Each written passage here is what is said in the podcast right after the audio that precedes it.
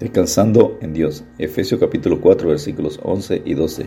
Y él mismo, Cristo, constituyó a unos apóstoles, a otros profetas, a otros evangelistas, a otros pastores y maestros, a fin de perfeccionar a los santos para la obra del ministerio, para la edificación del cuerpo de Cristo. La razón de ser de la iglesia, el cuerpo de Cristo, es para adorar, glorificar en todo a Dios. La iglesia también tiene como propósito esencial edificar a los miembros de la iglesia, los santos, el cuerpo de Cristo para la obra del ministerio. Veamos cómo enseña la Biblia que se debe edificar a la iglesia. Número uno, ¿cómo se edifica la iglesia? Jesucristo llama y capacita con dones ministeriales a miembros de la iglesia constituyendo apóstoles, profetas, evangelistas, pastores y maestros en Efesios 4:11. La palabra ministerio significa servicio, servir a los demás. La función principal de los ministerios constituidos por Jesucristo lo enseña Efesios 4:12, a fin de perfeccionar a los santos para la obra del ministerio, para la edificación del cuerpo de Cristo.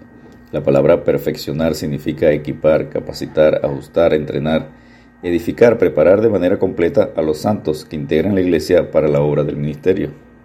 Punto número 2. ¿Hasta cuándo debe ser capacitado, edificado el cuerpo de Cristo? La respuesta la enseña Efesios 4:13, hasta que todos lleguemos a la unidad de la fe y del conocimiento del Hijo de Dios, a un varón perfecto a la medida de la estatura de la plenitud de Cristo. Pablo enseña en Gálatas 4:19, hijitos míos, por quienes vuelvo a sufrir dolores de parto hasta que Cristo sea formado en vosotros.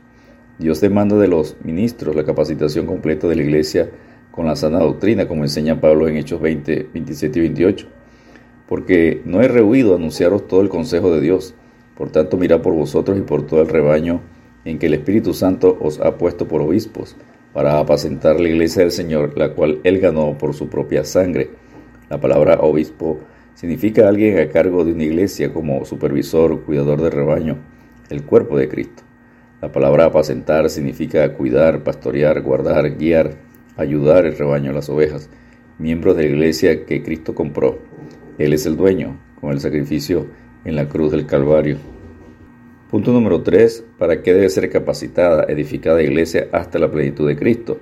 La respuesta le enseña Efesios 4:14 para que ya no seamos niños fluctuantes, llevados por doquiera de todo viento de doctrina, por estratagema de hombres que para engañar emplean con astucia las artimañas del error.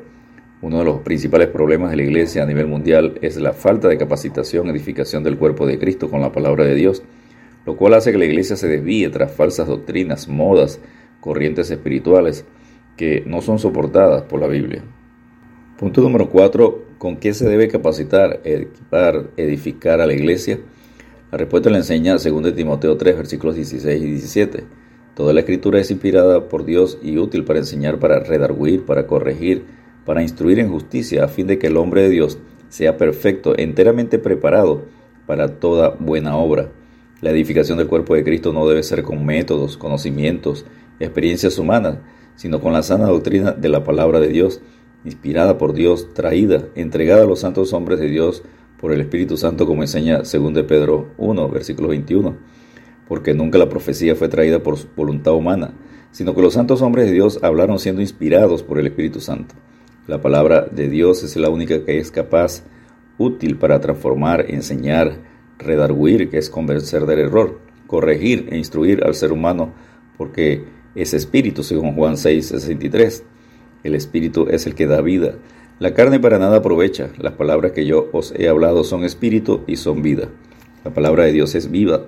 Contiene la vida de Dios, por lo cual es eficaz para perfeccionar, preparar, capacitar enteramente, completamente al ser humano desde lo más profundo de su corazón para cumplir todas las exigencias y requisitos del ministerio piadoso y la vida justa e íntegra que exige Dios a su iglesia, según Hebreos 4:12 porque la palabra de Dios es viva y eficaz y más cortante que toda espada de dos filos, y penetra hasta partir el alma y el espíritu, las coyunturas y los tuétanos, y discierne los pensamientos y las intenciones del corazón. Enseña el Salmo 19, versos 7 y 8, la ley de Jehová es perfecta que convierte el alma. El testimonio de Jehová es fiel que hace sabio al sencillo. Los mandamientos de Jehová son rectos que alegran el corazón. El precepto de Jehová es puro que alumbra los ojos. La iglesia es edificada y llena del Espíritu Santo al obedecer Colosenses 3:16.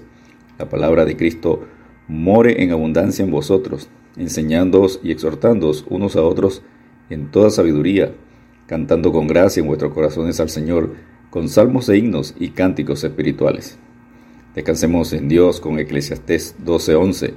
Las palabras de los sabios son como aguijones, y como clavos hincados son las de los maestros en las congregaciones dadas por un pastor. Dios te bendiga y te guarde.